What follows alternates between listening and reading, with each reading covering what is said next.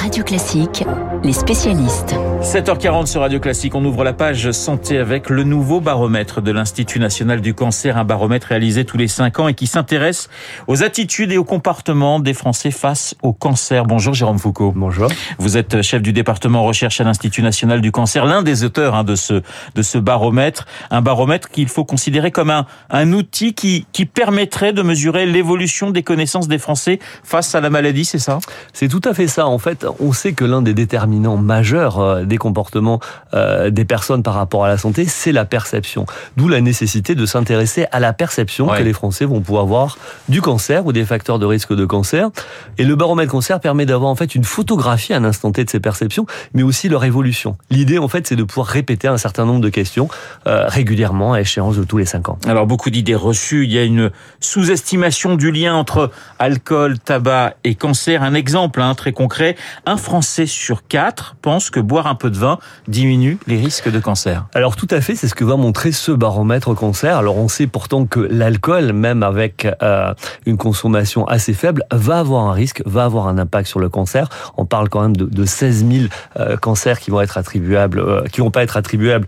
Euh, on va avoir euh, 16 000 décès dus à l'alcool. Oui. On sait que 8% euh, des cancers sont attribuables à l'alcool. Néanmoins, on voit dans ce baromètre cancer que les Français vont plutôt penser que boire un peu, c'est mieux que boire que pas boire du tout, alors que bien évidemment, c'est plutôt très faux. On, on confond maladie cardiovasculaire, on confond cancer. C'est quoi? Confusion, idées reçues, désinformation pour vous, Jérôme Alors peut-être qu'il y a tous ces éléments-là. Enfin, sur la question de l'alcool, très clairement, on voit qu'il va falloir faire preuve de pédagogie, qu'il va falloir communiquer davantage, que les messages sont brouillés et qu'il va falloir sans doute clarifier la situation sur le lien entre alcool et cancer. Par exemple, sur cette question de l'alcool, on voit très clairement que euh, dans les autres idées reçues, les Français vont plutôt penser que l'alcool, ça va surtout avoir un impact sur les accidents et sur la violence, et du coup un peu moins sur la santé, comme vous venez de le dire. L'alcool, mais aussi le tabac. Un Français sur cinq pense que le tabac est dangereux au-delà de 20 cigarettes par jour. Mhm. C'est quand même incroyable. Un Français sur, sur 5, 20%.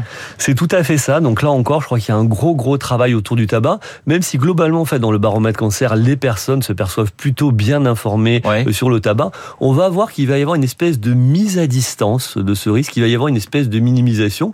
Par exemple, en fait, les Français vont considérer que euh, la cigarette est dangereuse ou cancérigène à partir de 9, plus de 9 cigarettes par jour et que systématiquement les fumeurs vont mettre ce seuil de dangerosité en dessous de leur propre consommation. Ouais. Par exemple, des personnes qui vont fumer 10 cigarettes par jour vont dire, bah voilà, non, la cigarette, c'est dangereux pour le cancer à partir de 12, c'est-à-dire systématiquement une stratégie de minimisation. Jérôme Foucault, un Français sur deux pense que faire du sport nettoie les poumons.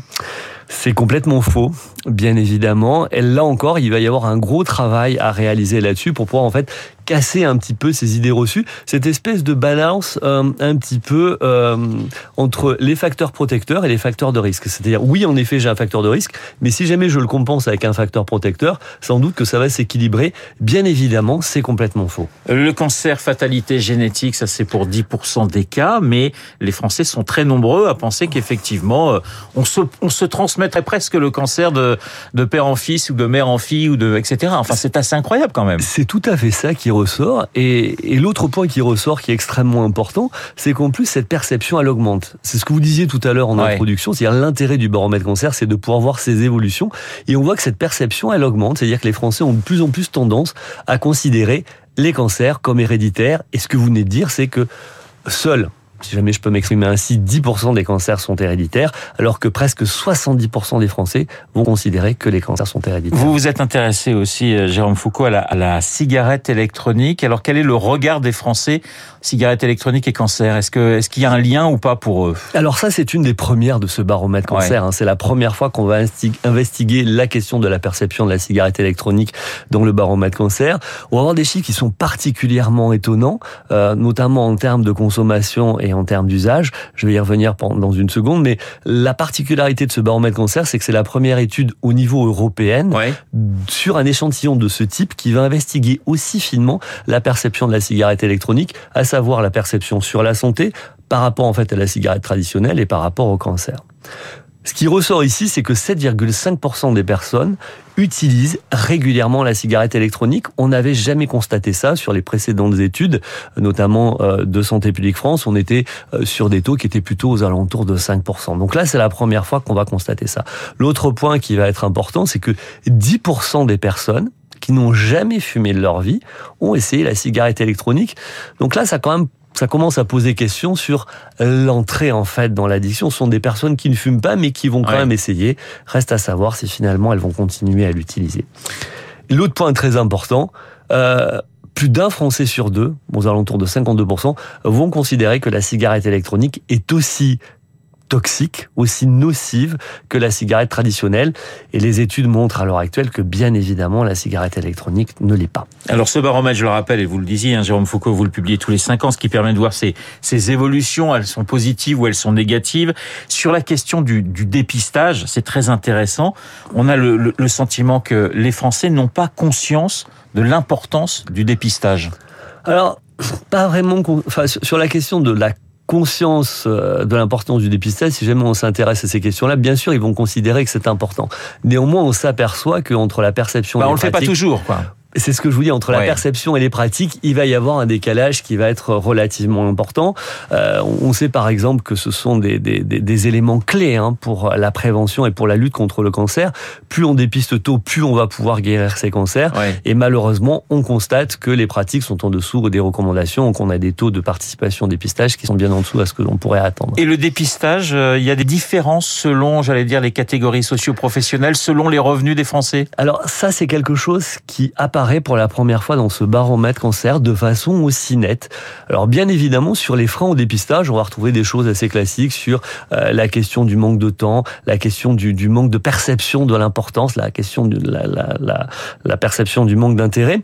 Mais très clairement, ce qui va être commun à l'ensemble de ces dépistages organisés, c'est-à-dire dépistage organisé du cancer du sein, dépistage organisé du cancer colorectal et également du cancer du col, que ce qui sera déterminant, euh, ça sera le niveau de revenu. Systématiquement, les personnes qui vont avoir des, niveaux de revenus les plus faibles, c'est-à-dire en dessous de 1100 euros, vont avoir tendance à être moins à jour de la participation euh, au dépistage, c'est-à-dire moins participer au dépistage avec des différences qui vont jusqu'à 15 points quand même, ce qui est Mm. énorme. Il nous reste que quelques secondes, mais ça veut dire quoi? Ça veut dire qu'il faut mettre le paquet sur l'information, c'est qu'il faut vraiment aller au, au- au cœur des, des villes, des campagnes pour pour dire aux gens attention, voilà, faites, dépistez-vous, informez-vous. Le cancer, c'est pas forcément ce que vous pensez. Qu'est-ce qu'il faut faire en quelques secondes? Vous seriez un très très bon préventeur, c'est tout à fait Ouais. ça. Il faut aller plus loin euh, sur les approches de prévention, sur des approches différenciées, c'est-à-dire cibler davantage ces personnes avec des faibles niveaux de revenus, c'est-à-dire sur ces questions de gradient social, et également adapter les niveaux de littératie.